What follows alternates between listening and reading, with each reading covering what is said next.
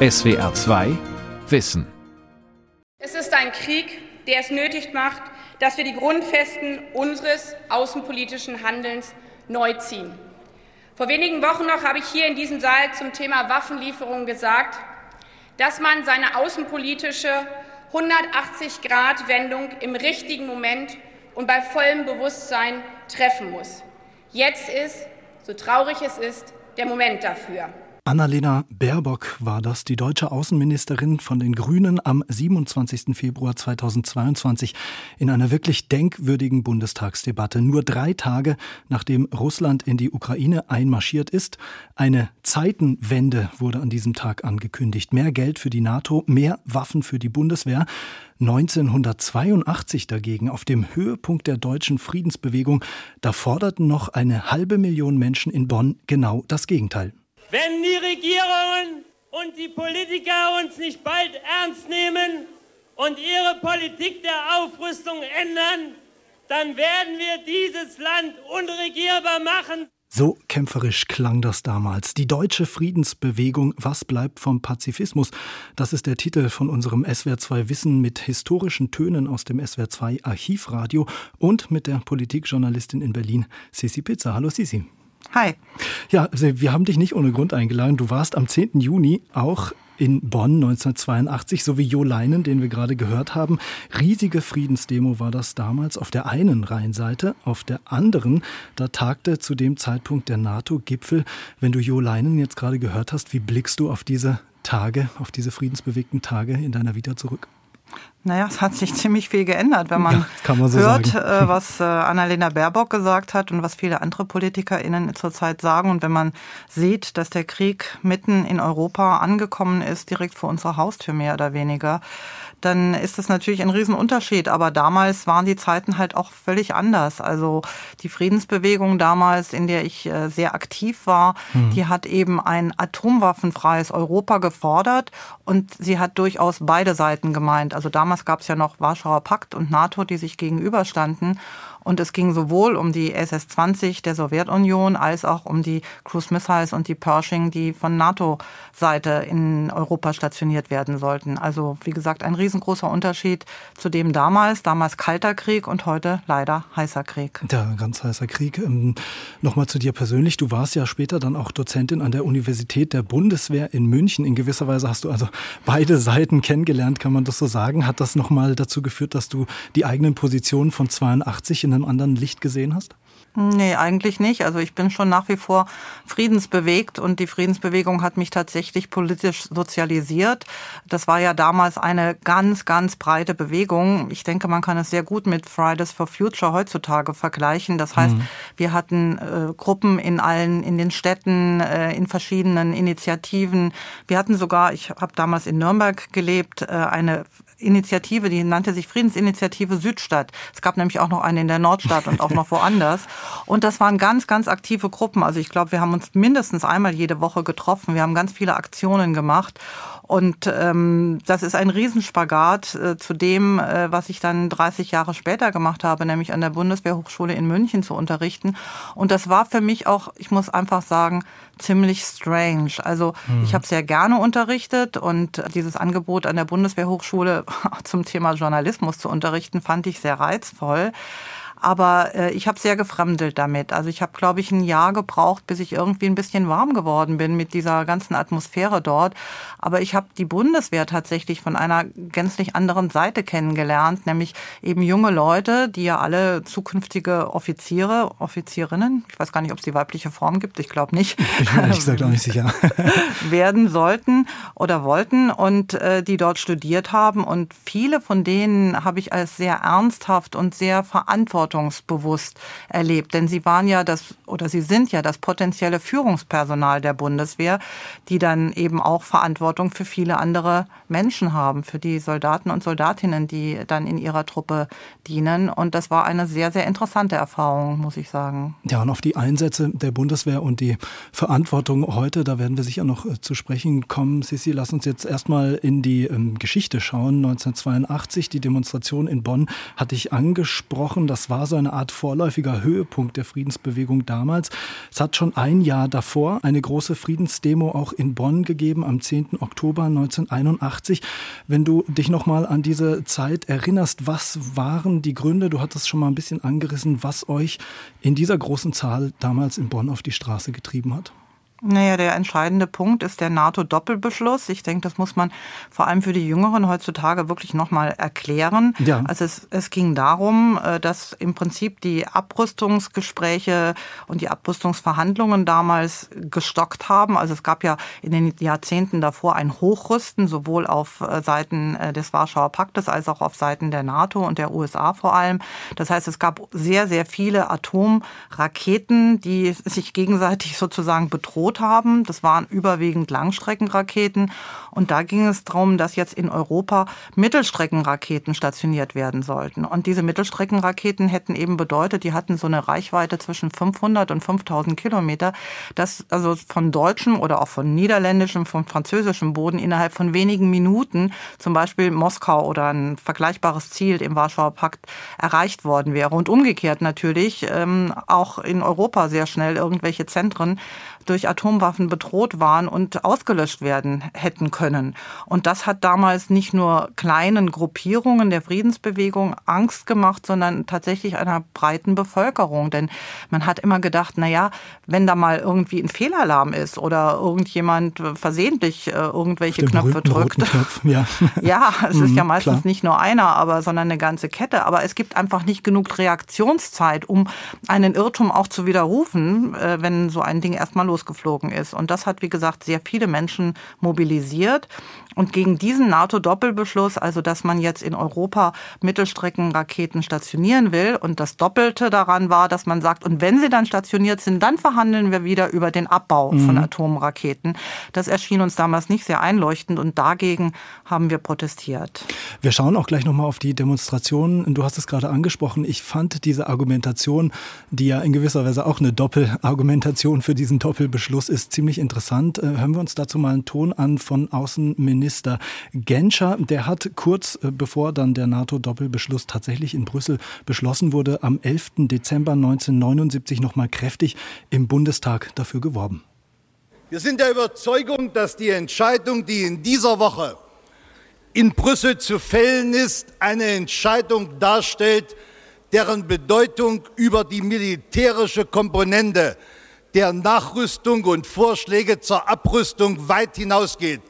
Diese Entscheidung hat die politische Bedeutung, dass sie Auskunft darüber geben wird, ob die westlichen Demokratien, die im westlichen Verteidigungsbündnis zusammengeschlossen sind, in der Lage sind, als notwendig erkannte, für richtig gehaltene Entscheidungen auch wirklich zu treffen und politisch durchzusetzen. Und die Bundesregierung ist entschlossen, um der Solidarität des Bündnisses willen, ihre Verantwortung bei dieser Entscheidung zu tragen, um damit den Weg freizumachen für konstruktive Abrüstungsverhandlungen, die wir anbieten werden. Allein die Entscheidung über Nachrüstung, die ja erst in frühestens drei bis vier Jahren zur ersten Stationierung amerikanischer Mittelstreckenwaffen in Westeuropa führen wird, Allein schon diese politische Entscheidung wird verbunden werden mit dem Angebot und der Absicht der Vereinigten Staaten, 1000 Sprengköpfe aus Europa zurückzuziehen. Das ist eine ganz wichtige politische Entscheidung, die deutlich macht, dass wir nicht etwa ein atomares Überlager in Westeuropa haben wollen, sondern dass wir uns auch in diesem Bereich der Verteidigung orientieren wollen, an dem, was zu unserer Sicherheit unbedingt notwendig ist. Da möchte ich gerne nochmal nachbohren, Sissi, wenn du ähm, Herrn Genscher da gerade hörst. Man kriegt es ja tatsächlich nicht ganz so leicht im Kopf zusammen. Also man rüstet nach, um dann über Abrüsten zu verhandeln. Ja, ich finde diese ähm, Stelle, dieses, dieses längere Zitat irgendwie ziemlich gruselig. Also es überzeugte mich damals nicht, es überzeugt mich auch heute nicht. Also was heißt, für unsere Sicherheit ist es notwendig. Äh, die Gefahr wäre eben gewesen, dass Europa äh, atomar in Schutt und Asche gelegt wird. Ich weiß nicht, wie sicher ich mich damit fühlen muss. Mhm. Und das war übrigens auch die große Überschrift, mit der wir als äh, Friedensbewegte erstmal kleinere Gruppierungen dann auch in die Breite der Bevölkerung gegangen sind. Die Überschrift war, der Atomtod bedroht uns alle. Und das war etwas, wo man auch im bürgerlicheren Lager Lager und in, äh, in der älteren Generation, die ja überwiegend auch noch Kriegserinnerungen hatte, äh, sehr wohl ähm, Boden gut machen konnte und äh, die Bevölkerung tatsächlich auch aufrütteln konnte. Und das hat sich ja dann auch im Laufe dieser Anfang der 80er Jahre, dieser paar Jahre, wo die Friedensbewegung so aktiv war und eben wirklich mit Hunderttausenden auch auf die Straße gegangen ist, hat sich das ja auch gezeigt. Und es ging eben nicht nur um diese Großdemonstrationen, die du vorhin angesprochen ja. hast, sondern wir haben ja unendlich viele kleine Aktionen gemacht.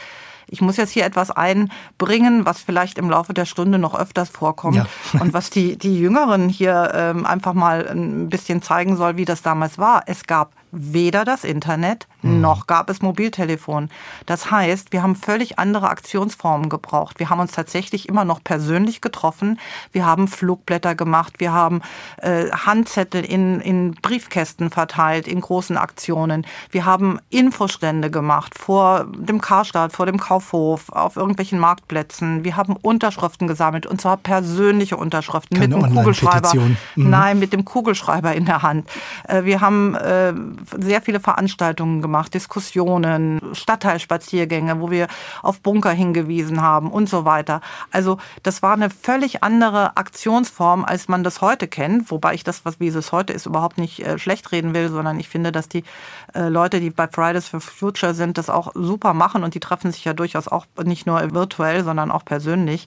Aber es war einfach eine andere Zeit, es war eine andere Form von Aktionen und es mündete aber immer in diesen Großdemonstrationen und da musste ich dann schon äh, in dem letzten Jahr, wenn hier so die in Berlin die großen Aktionen waren, zum Beispiel ähm, für oder gegen ja. Impfung mhm. äh, und ähnliches, wenn dann irgendwie hieß, ja, es sind 80.000 oder mhm. es sind 100.000 oder so und oh, riesengroße, die größte Demonstration. Ja, haha, kann ich da nur sagen. War wir waren damals eben 400.000, 500.000 mhm. Leute, die, auf die, die wir auf die Straße gebracht haben und das, und das auch das, wie gesagt, ohne Mobiltelefon, sondern einfach mit Orga-Teams, die in den einzelnen Orten saßen und die die Busse koordiniert haben, die die Sonderzüge koordiniert haben, die dann die, die Leute sind auch mit, damals schon mit dem Fahrrad gekommen, Fahrradsternfahrten, äh, sind zu Fuß gekommen, äh, etc. pp. Also da war eine Menge zu organisieren. Ja, und der Aktionsfantasie sind keine Grenzen gesetzt, wie wir äh, gerade hören können. Ähm, trotz dieser vielen Aktionen, dieser äh, Proteste, dieser breiten Bewegung,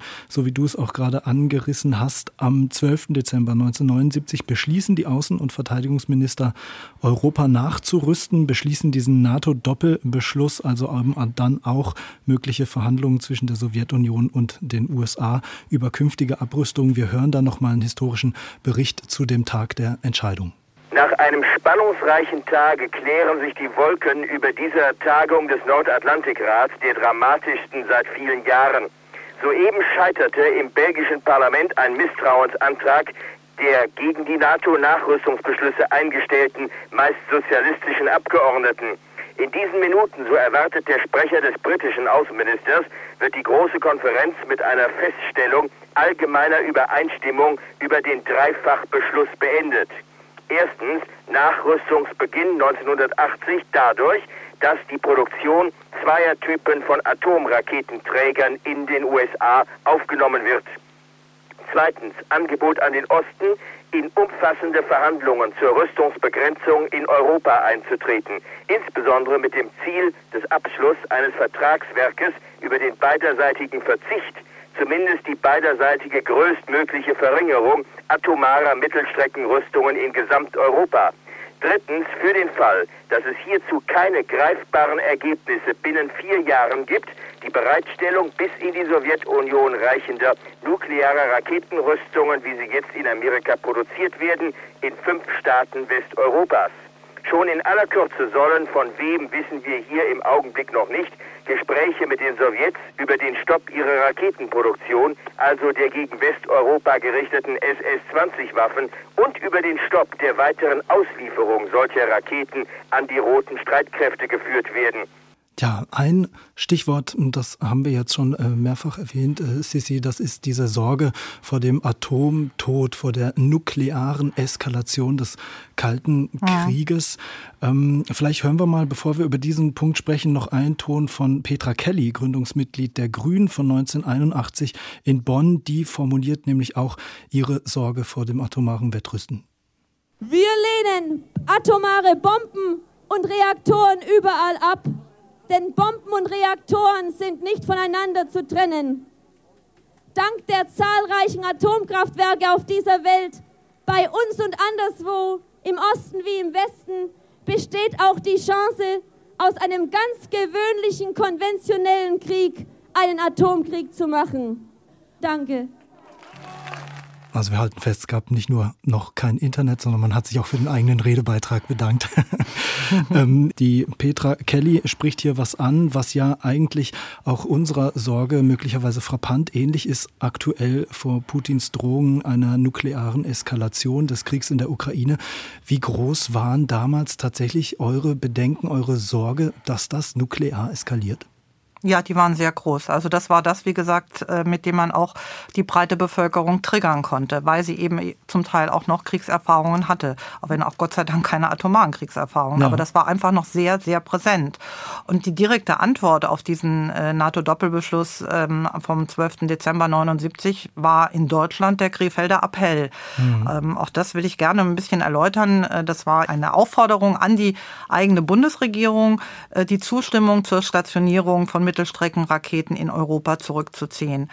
Da sind Unterschriften gesammelt worden und äh, zwischen 1980 und 1983 sind vier Millionen Unterschriften, wie gesagt, händisch gesammelt in großen Unterschriftenlisten äh, zusammengekommen. Und ähm, auch Petra Kelly ist natürlich eine wesentliche Person gewesen. Sie war eine Ikone der mhm. Friedensbewegung damals und, und das darf man überhaupt nicht vergessen, das ist ja ganz wichtig auch für die heutige und für die weitere Entwicklung, sie war auch Gründungsmitglied der Grünen. Die Grünen sind direkt und unmittelbar war aus der Friedensbewegung heraus gegründet worden. Und das war nicht nur Petra Kelly, die da dabei war, sondern der Krefelder Appell ist mit initiiert worden von Gerd Bastian, ihrem Lebensgefährten. Das war ein ehemaliger Bundeswehrgeneral, der auch ähm, Generäle für den Frieden, also eine eigene Initiative. Es gab es ja. nicht nur in der Südstadt in Nürnberg, sondern eben auch unterschiedliche Berufsgruppen. Es gab auch Ärzte für den Frieden, Lehrerinnen für den Frieden und so weiter.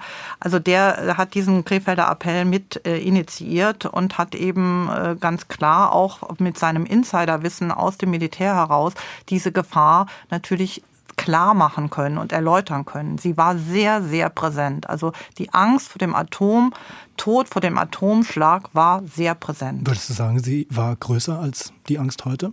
Ja, klar, weil es einfach sehr viel mehr Bewusstsein gab. Ich glaube, dass wir heute, ähm, es gibt sicherlich in der Politik im Moment, glaube ich, ein großes Bewusstsein, also gerade wenn man so auf die Nuancen bei Bundeskanzler Scholz zum Beispiel hört, dann kommt es immer wieder durch. Also ich denke, in der Politik gibt es ein Bewusstsein, wie groß diese Gefahr ist. Das wird Ihnen dann Putin so kritisch als Zögerlichkeit ausgelegt, meistens oder Übervorsichtigkeit. Ne?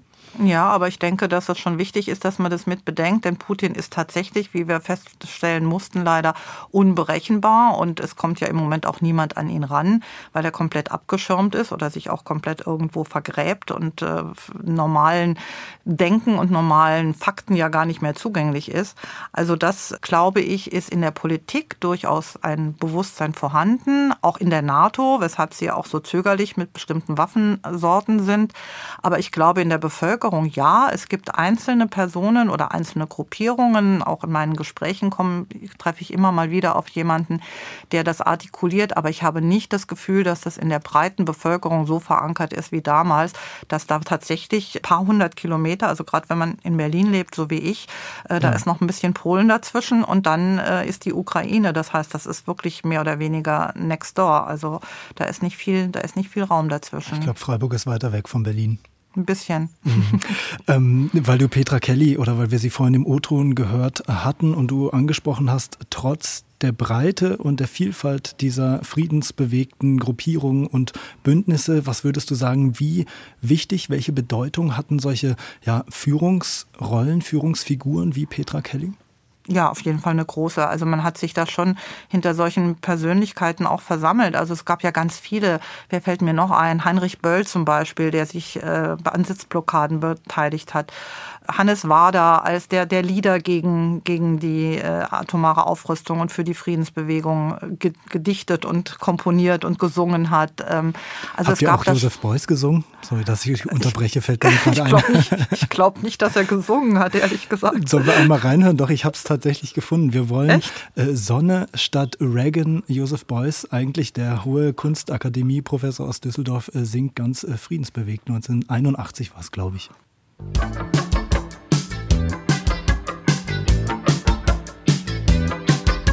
Dem Land, das sich selbst zerstört und uns den Way of Life diktiert.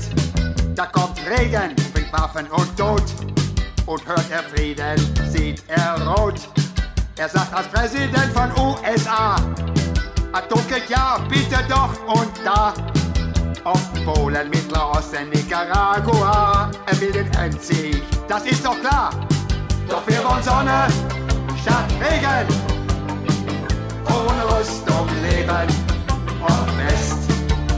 Ost, auf Raketen muss Rost. Also er hat tatsächlich gesungen. Nicht mehr. Schwingt eine ordentliche äh, Brise Anti-Amerikanismus damit. Ne? Naja, klar, man darf nicht vergessen, in der Zeit ist Ronald Reagan an die Macht gekommen und der hat äh, verschiedene, also der war nur absolut für Aufrüstung. Der hat auch Abrüstungsverhandlungen beendet, abgebrochen, verschiedene Verträge gekündigt und er hat zum Beispiel, auch daran erinnere ich mich noch, den Bau der Neutronenbombe mhm. vorangetrieben. Ja. Die Neutronenbombe war vorher, ich glaube, Jimmy Carter war sein Vorgänger, unter ihm gestoppt worden. Die Neutronenbombe hatte als Besonderheit, also auch eine Atomwaffe, dass sie Menschen umbringt, bringt, aber Gebäude, also stehen lässt. Und ich weiß, dass wir in der Friedensinitiative Südstadt einen hatten wir so äh, von Künstler gestalteten Karten, die wir dann auch verkauft haben. Wir mussten uns ja auch ein bisschen finanzieren, unsere Flugblätter und ähnliches. Da gab es so, so ein Kartenset mit künstlerisch gestalteten Postkarten und da gab es eine drauf, da war so ein Bunker ähm, abgebildet ähm, aus der Südstadt, der also noch vom Zweiten Weltkrieg übrig war und da stand drunter, der Bunker überlebt mit Sicherheit. Also ein schönes Wortspiel ja. Auch noch. Das heißt also, der Bunker bleibt im Zweifelsfall stehen, aber die Leute, die drin sind, die sind dann tot, wenn die Neutronenbombe mhm. kommt. Und Wie, das hat man ja. halt mit Reagan assoziiert, solche Sachen. Und das hat auch äh, dazu geführt, dass sich äh, führende Politiker wie ähm, Erhard Eppler von der SPD dann ziemlich schnell von dem NATO-Doppelbeschluss auch wieder distanziert haben. Wir hören ihn auch nochmal, der hat ähm, am 10. Oktober auf dieser Friedensdemo in Bonn 1981 ja fast so eine Art Pflicht zum pazifistischen Ungehorsam beschworen. Ein Volk dass ohne jede Reaktion dies alles geschehen ließe, müsste man nicht mehr töten, es wäre schon tot. Deshalb bedeutet Friedensbewegung keineswegs, dass da durch Wohlstand ermüdete und degenerierte Westler sich nicht mehr wehren wollen. Friedensbewegung zeigt, dass die alten Nationen Europas mehr sind als nur Schachfiguren auf dem Brett der Weltmächte, und zwar beider Weltmächte.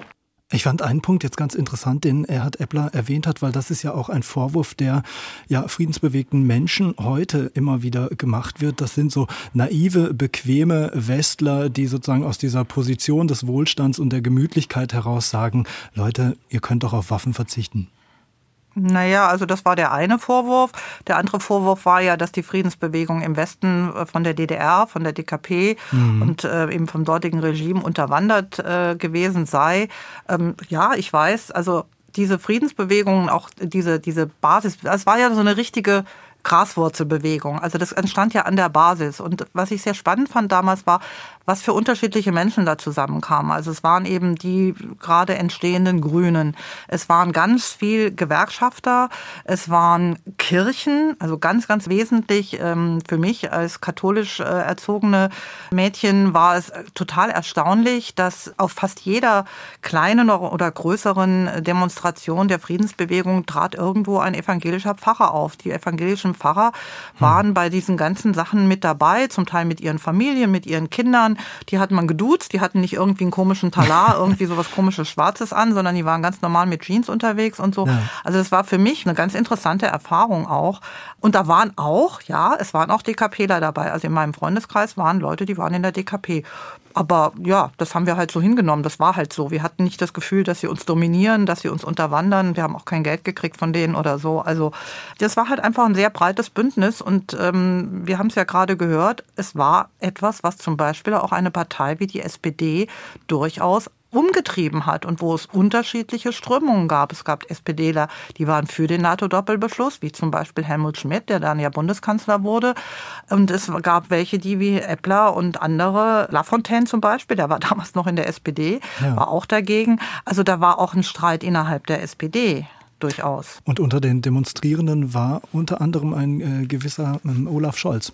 Ähm, von dem hören wir, ja, von dem äh, hören wir später auch noch mal was, weil du es gerade ansprichst. Ich habe einen ganz ähm, netten Bericht gefunden von der Friedensdemo 82, die so ein bisschen beschreibt, wie sich da langsam über den Tag hinweg dann dieser äh, Protest formiert und wer da eigentlich miteinander auf die Straße kommt. Hören wir doch äh, vielleicht einfach mal rein. Gegen Mittag hatten sich vielleicht 50.000 Menschen auf dem Beuler Rheinufer gegenüber dem Regierungsviertel versammelt, eher ein Volksfest als eine politische Demonstration. Überraschend viele Kleinkinder waren mit ihren Eltern gekommen, spielten auf dem Beuler Spielplatz. In Beul wurden es immer mehr Demonstranten. Gegen 17 Uhr dann Jo Leinen, Sprecher der Bürgerinitiativen Umweltschutz. Wir haben heute bewiesen, dass die Friedensbewegung friedlich ist, während dort drüben im Kanzleramt die Vernichtung der der Menschheit beschlossen wird. Wie können wir anti-amerikanisch sein, wenn 70 Prozent der Amerikaner die Aufrüstungspolitik Präsident Regens ablehnen? Jo Leinen, der klang ziemlich aufgepeitscht. Ähm, was war das für eine Stimmung auf den Demos? Wir haben auch gerade gehört, da waren auch äh, Kinder mit dabei. Du hast auch vom kirchlichen Engagement äh, gesprochen. Muss man sich trotzdem so vorstellen, dass es da immer so tendenziell ja, auf der Kippe stand, dass möglicherweise hätte auch umschlagen können in tatsächlich gewalttätige Proteste? Nein, überhaupt nicht. Also überhaupt gar nicht. Also weit entfernt davon. Ja. Das war wirklich eher, wie gesagt, ich finde das wirklich den Vergleich sehr passend mit Fridays for Future mhm. und auch meine kleine Enkeltochter, die ist inzwischen fünf, war auch schon auf Demonstrationen jetzt für Umweltschutz und für Klimaschutz. Also ähm, ja, da waren Kinder dabei, da waren äh, auch viele alte Leute, ältere Leute dabei, wie gesagt, oft noch so mit einer Kriegserinnerung und deswegen eben auch gegen die Aufrüstung.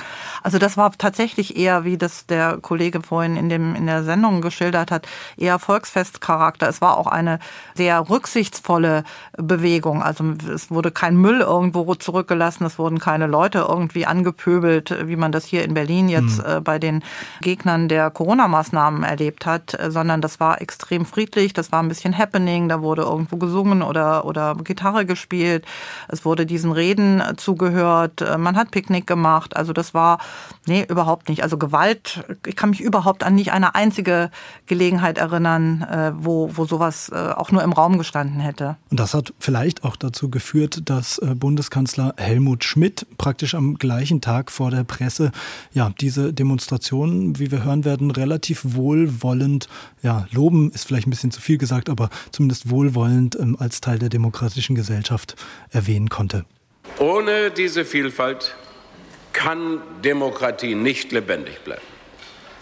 Deshalb sind wir stolz darauf, dass in unseren Ländern freie Meinungsäußerung zu allen Fragen möglich und dass sie selbstverständlich ist. Auch Demonstrationen haben ihren Platz im Prozess demokratischer Meinungsbildung. Ein Staat, in dem keine Demonstrationen stattfinden, steht unter dem Verdacht, keine vollen Freiheitsrechte für seine Bürger zu verwirklichen. Gegenwärtig löst die Frage nach dem Frieden und seiner künftigen Sicherung zum Teil heftige Emotionen in der Öffentlichkeit vieler unserer Länder aus. Gegenüber dieser Unruhe bedarf es der Klarheit und der Stetigkeit in der gemeinsamen Politik der Allianz. Klingt aber auch ein bisschen so, man lässt sie halt demonstrieren, aber in der Regierung ist man nicht wirklich bereit, auf diese Protestargumente einzugehen. Naja, es gab schon Politiker, die darauf eingegangen sind. Aber was mhm. ich ganz interessant finde, nochmal auf deine Frage zurückkommen nach der Gewaltbereitschaft ja. und auch das, was Helmut Schmitter gesagt hat, dass man, dass das wichtig ist, dass dieses Recht auf Demonstration so wichtig ist und konstituierend für die Demokratie. Das war vielleicht auch ein Unterschied und auch vielleicht ein Lernprozess aus den Demonstrationen in den 60ern. Also diese äh, Studenten, sogenannte Studentenbewegung und die, was weiß ich, zum Beispiel Demonstrationen gegen Springer und so, die ja relativ schnell oft eskaliert sind, wobei das Eskalieren ja vielleicht auch von Seiten der Polizei zum Teil ausgelöst oder zumindest nicht äh, verhindert, sondern eher befördert worden ist. Also da hat man vielleicht noch diese oder die Anti-Schar-Demonstrationen damals in Berlin. Also da hat man vielleicht das vor Augen und da war eben das, was in der Friedensbewegung passiert ist, was völlig anderes. Eben dieses wirklich friedliche, nicht nur Frieden fordern, sondern Frieden auch leben sozusagen. Und äh, ich glaube auch, dass diese, die Friedensbewegung und die Demonstrationen, die ja übrigens nicht nur diese Demonstrationen, die du schon genannt hast in Bonn und so ja. umfassen, sondern zum Beispiel auch die Ostermärsche, die damals, die es ja schon länger gab, aber die damals auch einen großen Zulauf hatten. Also es war für uns selbstverständlich, dass wir am, ich glaube, die waren immer Ostermontag, dass wir am Ostermontag nichts anderes vorhatten, als auf den Ostermarsch zu gehen und dort mit eben auch für Frieden zu demonstrieren. Ich glaube, dass diese ganze Bewegung in den Anfang der 80er Jahren auch das Thema Demonstrieren in so eine breite Bevölkerung reingebracht hat. Also dass sozusagen die, ich sage jetzt mal in Anführungszeichen, die Bürgerlichen äh, in der Gesellschaft, die sich vorher vielleicht eher so hinter ihren ähm, Wohnzimmergardinen äh, nur rausgeäugt haben, eben auch bestärkt gefühlt haben darin, dass man für seine Rechte oder für seine Überzeugung auf die Straße gehen gehen kann. Und wir haben ja heute, wenn man das sieht, und es gab ja auch diese Diskussion in den, in jetzt gerade in den letzten zwei, drei Jahren, weil wir, oder noch ein bisschen länger, weil wir ja auch eine Menge Demonstranten, äh, Demonstrierende haben, die ja merkwürdige Ziele haben, Verschwörungstheorien und ähnliches, dass man die trotzdem gewähren lässt. Und es gab ja immer wieder Proteste auch dagegen, dass man sagt, wieso schützt die Polizei diese Querdenker, die, die uns doch eigentlich ähm, übel mitspielen wollen, die ja auch zum Teil Personen an angegriffen haben, die vor den Häusern von äh, PolitikerInnen demonstriert haben, die JournalistInnen angreifen.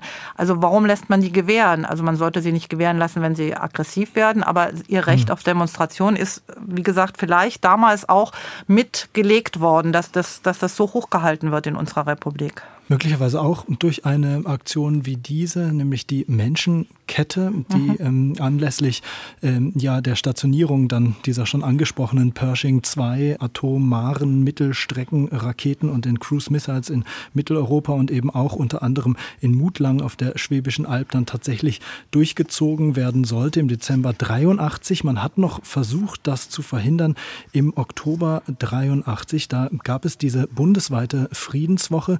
Ähm, warst du auch wieder mit dran beteiligt, oder? Ja, klar. ich war da auch im Orga-Team und das war ja eine sehr spannende Geschichte, weil es gab vorher eben diese Großdemonstration, die du angesprochen hast. Ähm, und die Überlegung äh, damals im Herbst war, wollen wir wieder so eine Großdemo machen? Das hatten wir jetzt schon sozusagen, das können wir abhaken. Die halbe ja. Million haben wir da schon erreicht.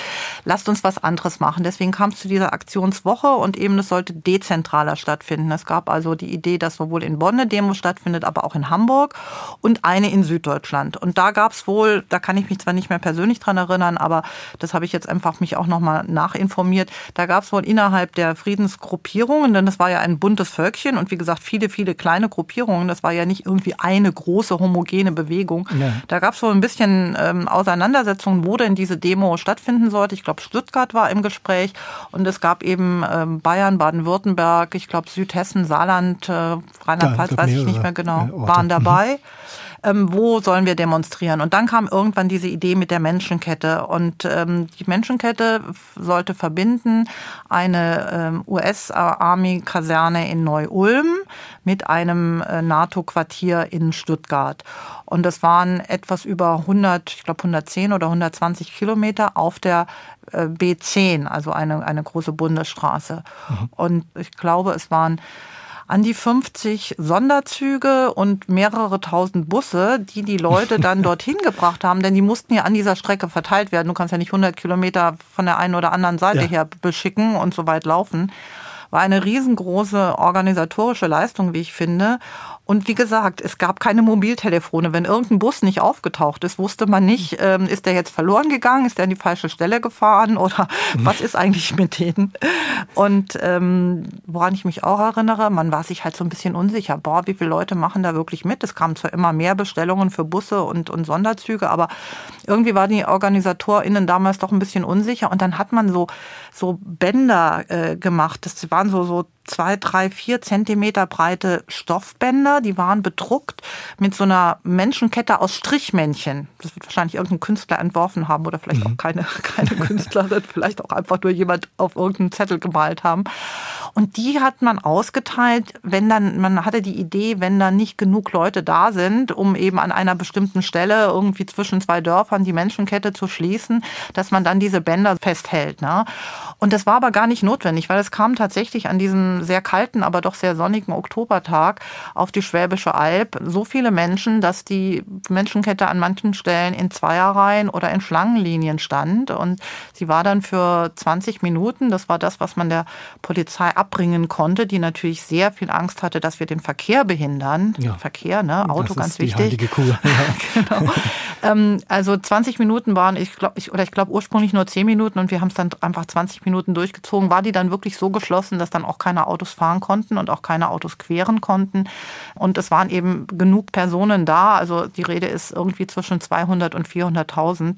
Äh, ich habe sie nicht gezählt, aber auf jeden Fall sehr, sehr viele. Und dann anschließend, nachdem die Kette geschlossen war, ist man zurück zu den Bussen und zu den Sonderzügen und ist nach Stuttgart oder nach Neu-Ulm gefahren zu den Abschlusskundgebungen. Ja, was gilt die Wette? Wir schaffen die Kette. So genau. hieß das Motto damals. ja.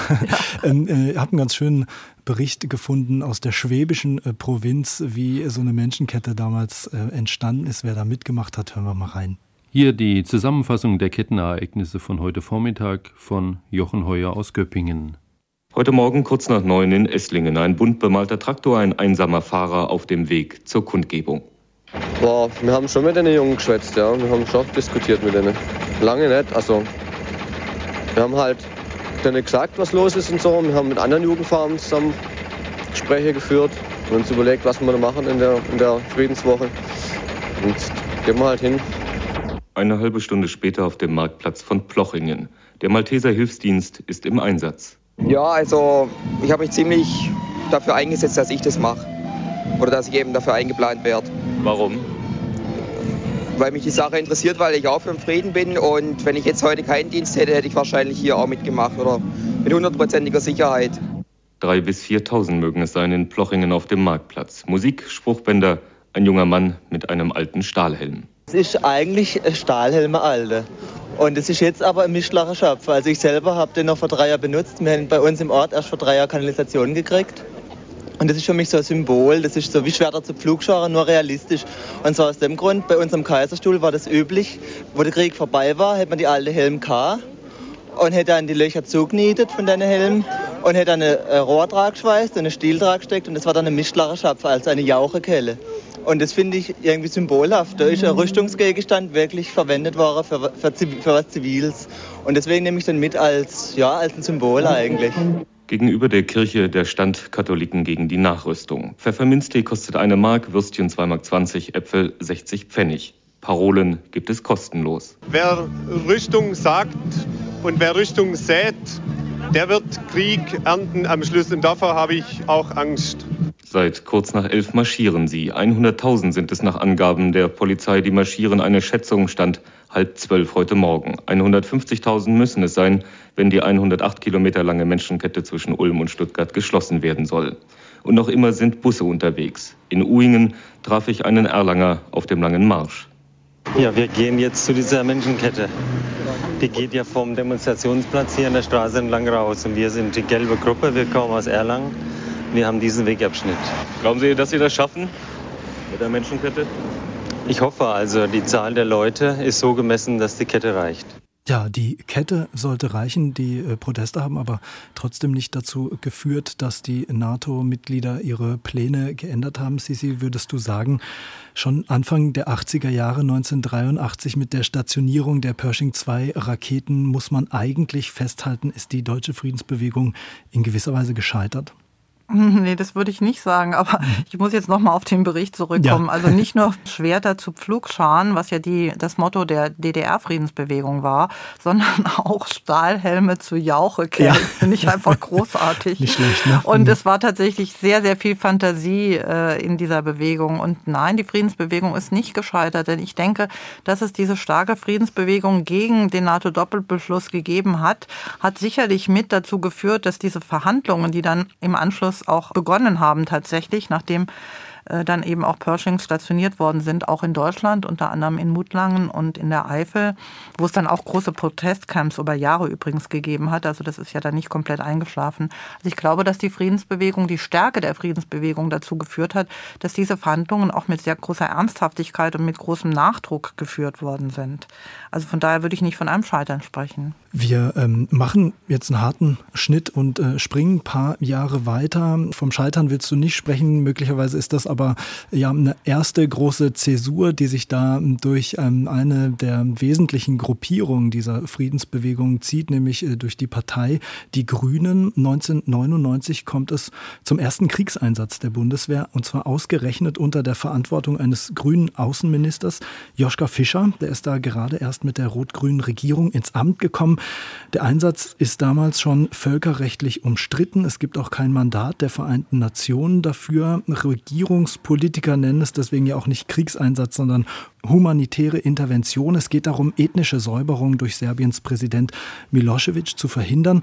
Aber Joschka Fischer bekommt da ordentlich Gegenwind auf dem Sonderparteitag der Grünen. Er wird mit einem Farbbeutel beworfen, sein Trommelfell reißt, wird dann kurz behandelt und geht trotzdem ans Rednerpult und stellt sich den aufgebrachten Parteimitgliedern. Warum verweigert ihr mit Trillerpfeifen diese Diskussion? Wenn ihr euch als Linke oder gar Linksradikale bezeichnet. Ihr mögt ja alles falsch finden, was diese Bundesregierung gemacht hat und die NATO macht. Das mögt ihr alles falsch finden. Aber mich würde mal interessieren, wie denn von einem linken Standpunkt aus das, was in Jugoslawien seit 1992 an ethnischer Kriegführung, an völkischer Politik betrieben wird, wie dieses von einem Linken, von eurem Standpunkt aus denn tatsächlich zu benennen ist. Warum ihr meint, sind es etwa alte Feindbilder, an die man sich gewöhnt hat? Und weil Herr Milosevic in dieses Feindbild so nicht reinpasst, ich sage euch, mit dem Ende des Kalten Krieges ist eine ethnische Kriegführung, ist eine völkische Politik zurückgekehrt, die Europa nicht akzeptieren darf. Wenn wir diese Politik akzeptieren, werden wir dieses Europa nicht wiedererkennen, liebe Freundinnen und Freunde. Das wird nicht das Europa sein, für das wir gekämpft haben. Ja, Sissi, wie hast du diese Auseinandersetzung auch in der Partei der Grünen ähm, ja, empfunden? War das so eine Art Sündenfall der Partei? Also es war jedenfalls ein riesengroßer Konflikt in dieser Partei und es hat sie sicherlich auch fast zerrissen. Denn die mhm. Grünen haben sich ja von Anfang an als eine pazifistische Partei verstanden. Und äh, Joschka Fischer ist ja auch stark kritisiert worden. Aber ja. was man zumindest im Hinterkopf haben sollte, dass wir reden jetzt von 99. Das war, auch das ist ja nur eine Zeit lang her und viele Menschen haben das nicht mehr so präsent. Das waren im Großen und Ganzen die sogenannten Jugoslawienkriege, aber das waren ja viele kleine einzelne Kriege. Das mhm. war der Kosovo-Krieg. Es hat aber davor 92 bis 95 den Bosnienkrieg gegeben. Und in Bosnien hat es damals das Massaker von Srebrenica gegeben, wo viele, viele tausend Menschen ermordet worden sind. Was wirklich traumatisch war, was ja auch bis heute nachwirkt. Das waren ja jetzt erst in den letzten Jahren noch äh, entsprechende Prozesse vor dem Europäischen Menschengerichtshof.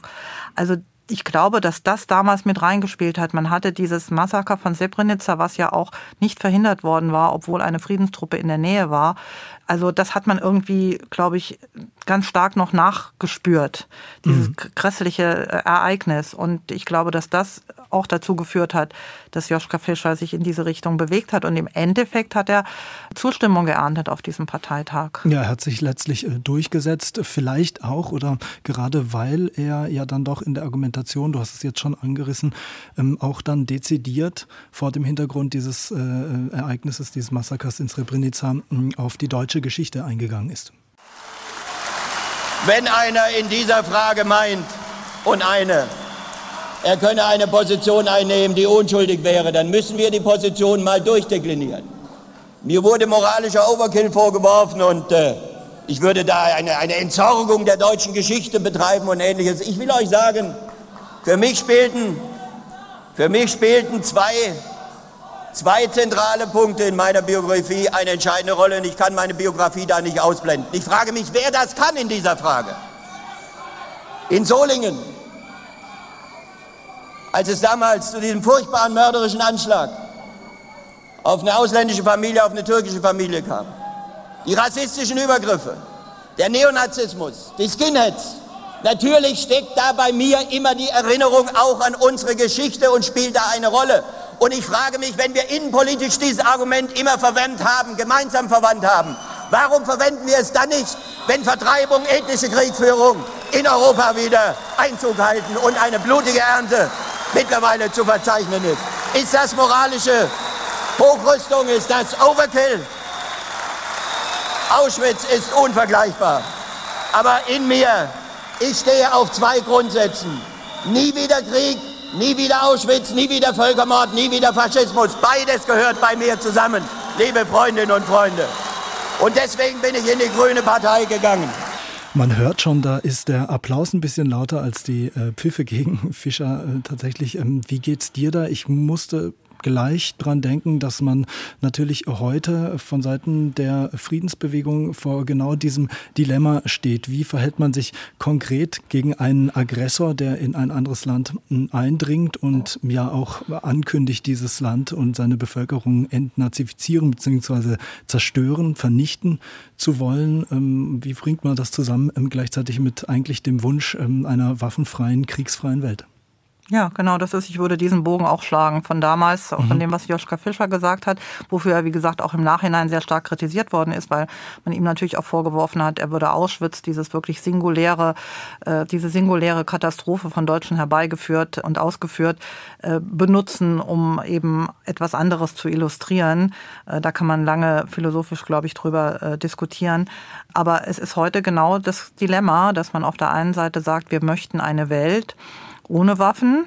Äh, wir möchten äh, friedliche Krisen Beilegungen und auf der anderen Seite das äh, Recht eines Volkes wie der Ukraine, sich zu verteidigen und sich nicht einfach von einem Aggressor äh, von Russland, von Putin, abschlachten zu lassen, äh, vereinnahmen zu lassen, das Land wegnehmen zu lassen, die Freiheit wegnehmen zu lassen, die Selbstbestimmung wegnehmen zu lassen. Also das ist genau dieses Dilemma und das ist das Dilemma, was die Friedensbewegung im Prinzip seit ihrem Bestehen begleitet. Es hat immer diejenigen gegeben, die gesagt haben, wir sind absolute Pazifisten Pazifisten. Wir wollen überhaupt keine Waffen. Wir wollen überhaupt keine, also auch, äh, das ist auch aus der, aus der christlichen Geschichte zum Teil, ja. wenn dir jemand auf die rechte Backe schlägt, dann halt ihm auch die linke hin oder umgekehrt. Äh, und denjenigen, die sagen, ja, wir wollen zwar eine möglichst gewaltfreie Gesellschaft, aber das Recht auf Selbstverteidigung und damit auch das Recht auf zumindest eine Verteidigungsbewaffnung, also Klammer auf, auch die Bundeswehr versteht sich ja als Verteidigungsarmee, Klammer zu. Also dieses Recht muss bestehen bestehen bleiben. Und diese beiden Pole hat es in der Friedensbewegung immer gegeben und sie waren mal war der eine stärker, mal der andere stärker und das hat immer wieder zu Zerreißproben geführt. Wenn wir jetzt auf die gegenwärtige Situation mit dem Ukraine-Krieg nochmal schauen, was meinst du auch nach dem, was wir jetzt gehört haben an Tönen, an Eindrücken, an Stellungnahmen aus dieser doch Hochzeit der deutschen Friedensbewegung, vor allem in den 80er Jahren, was meinst du, was kann da die äh, Friedensbewegung heute zur Debatte beitragen? Beitragen? Sie kann auf jeden Fall was dazu beitragen.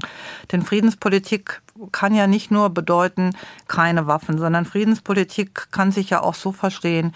Wir sorgen zum Beispiel für soziale Gerechtigkeit. Wir sorgen dafür, dass es zivile Möglichkeiten zur Konfliktlösung gibt. Nur ist gerade am Beispiel der Ukraine sieht man, dass diese hehren Vorstellungen nicht immer funktionieren.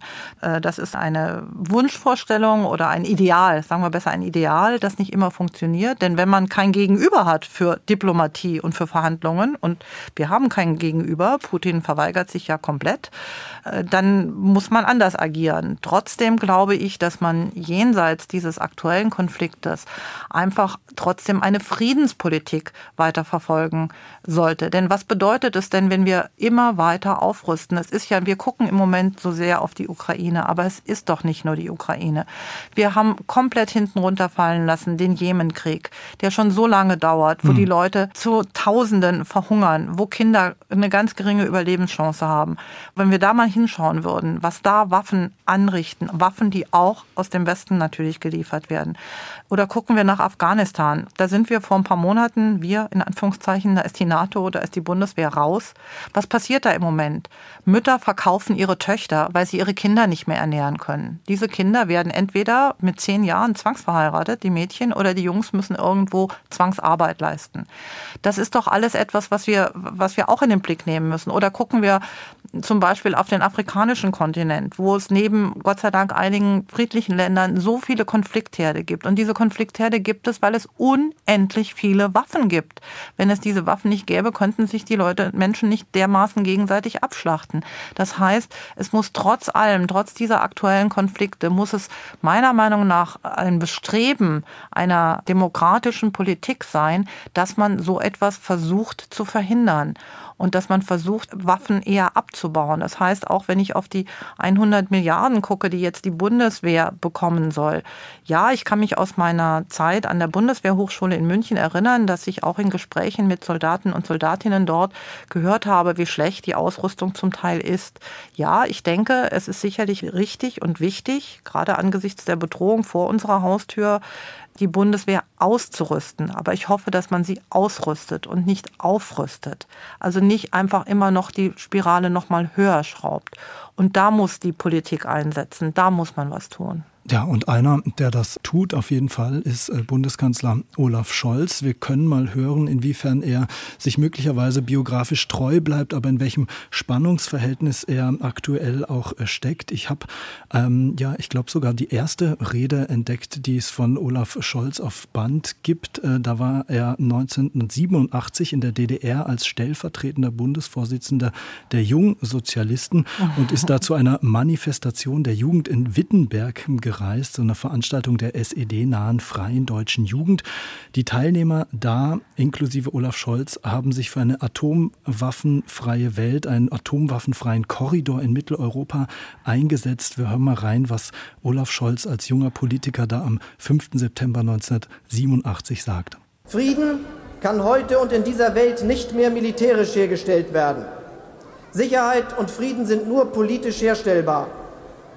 Deshalb setzen wir uns ein für eine Sicherheitspartnerschaft, die aus den Gegnern der gegenwärtigen Militärblöcke Partner bei der Schaffung von Sicherheit durch immer mehr Abrüstung und politische Entspannung macht. Sicherheitspartnerschaft ist das Gegenteil der gegenwärtigen Abschreckungspolitik. Es ist eine Politik, die unterstützt werden muss von den Menschen in den Ländern und den Regierungen. Da schon der unverkennbare Duktus des Olaf Scholz. Aber ähm, was meinst du, ja, mit Blick aufs Ende dieses SWR2 Wissen nochmal gefragt, Sisi, ähm, Olaf Scholz führt jetzt eine Zeitenwende an, die so ganz anders aussieht als die Welt, die er sich da vor ein paar Jahrzehnten ausgemalt hat. Das ist so, ja, leider. Auch die jetzige Regierung hatte sich eigentlich ganz was anderes vorgenommen, ne? Mhm. Mehr soziale Gerechtigkeit, viel, viel mehr für den Klimaschutz zu tun. Und was müssen wir machen im Moment? Wir müssen überlegen, ob wir Kohlekraftwerke weiterlaufen lassen, weil wir nicht mehr kein Öl oder kein Gas mehr aus Russland beziehen können und wollen. Also der Krieg in der Ukraine, denke ich, ist tatsächlich eine Zeitenwende, um dieses äh, strapazierte Wort ja. nochmal zu, zu benutzen. Und wir wissen noch gar nicht, welche Auswirkungen das alles haben wird. Also da kommt, glaube ich, noch ganz viel auf uns zu. Und da kommt auch noch ganz viel auf die, du hast es vorhin irgendwann mal in anderem Zusammenhang erwähnt, auf die Bequemlichkeit mhm. der Menschen zu. Denn wir sind natürlich, wir haben uns, die meisten von uns, äh, haben sich in ihrem Wohlstand ganz gut eingerichtet. Wir haben zwar auch Gruppierungen, ähm, die soziale Probleme haben, die finanzielle Probleme haben, aber sie ist im Verhältnis äh, zur Gesamtbevölkerung relativ, ich will das jetzt gar nicht äh, kleinreden, relativ klein. Also es gibt sicherlich viele, wie zum Beispiel Alleinerziehende, die anders unterstützt gehören, also ja. ohne Frage. Aber im Großen und Ganzen, finde ich, geht es uns in Deutschland verdammt gut. Und äh, wir hatten eine sehr, sehr lange Friedensphase, zwar nicht in Europa, das wird ja immer so getan, als ob der Ukraine-Krieg der erste Krieg in Europa war, aber ich finde, wir haben ja vorhin über die Jugoslawienkriege gesprochen. Schon erwähnt. Ich finde, mhm. die sollte man nicht ausblenden. Wir haben hier in Deutschland zumindest eine sehr, sehr lange, 70 Jahre, über 70 Jahre, jährige Friedensphase gehabt, für die wir extrem dankbar sein sollten. Und wir sollten alles daran setzen, sie zu verlängern. Und dazu gehört für mich aber eben auch der soziale Friede. Das heißt, wir müssen eine bessere Verteilung des Wohlstandes anstreben. Und das, dazu ist eigentlich die jetzige Regierung angetreten, jedenfalls die meisten davon. Und ich würde mir sehr wünschen, dass der Krieg in der Ukraine nicht dazu führt, dass all diese Vorstellungen, all diese Ideale, all diese guten Ideen, guten Gedanken, die es da gibt und gegeben hat, dass die alle ähm, in die Tonne getreten werden müssen. Ja, und die Tatsache, dass, wie wir gehört haben, einige Regierungsmitglieder ja ihre Wurzeln in gewisser Weise in dieser Friedensbewegung haben, lässt möglicherweise hoffen, dass äh, diese Aspekte, die du gerade erwähnt hast, nicht in Vergessenheit geraten. SWR 2 Wissen. Die deutsche Friedensbewegung war das Thema in diesem SWR2 Wissen mit Aufnahmen aus dem SWR2 Archivradio und mit Sissi Pizza, Politikjournalistin, zuständig für das Medienmagazin vom Bayerischen Rundfunk und, wie wir auch gehört haben, äh, Zeitzeugin. Klingt okay für dich, Sissi, oder? Der Begriff? Auf jeden Fall. Wie gesagt, die Friedensbewegung hat mich geprägt. Also das ist so. Danke dir. Die Aufnahmen aus dem SWR2 Archivradio, die können Sie wie immer in voller Länge anhören im SWR2 Archivradio Podcast oder auf unserer Website archivradio.de. Mein Name ist Lukas Meyer-Blankmurk. Danke Ihnen für Ihre Zeit und fürs Zuhören. SWR2 Wissen. Manuskripte und weiterführende Informationen zu unserem Podcast und den einzelnen Folgen gibt es unter swr2wissen.de.